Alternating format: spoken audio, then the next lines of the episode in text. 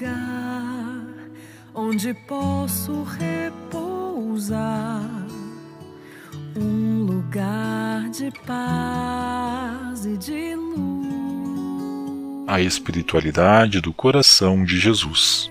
Esse lugar livremente posso entrar e ficar, sagrado coração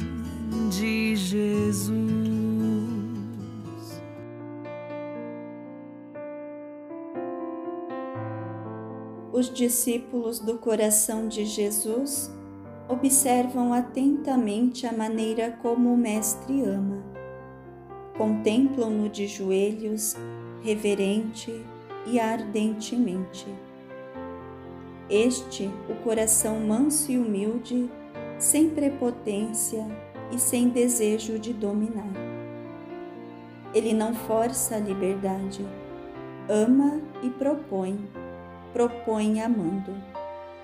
Ele tem o direito de pedir a inteireza do nosso ser e as entranhas mais profundas do nosso interior.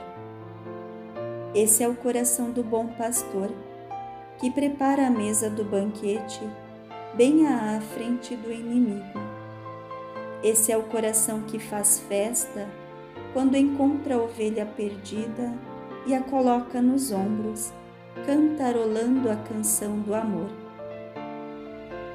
Esse foi o coração elevado na cruz, aberto pela lança. Com a água e o sangue do coração, jorraram também os sacramentos da Igreja, os sacramentos da vida nova.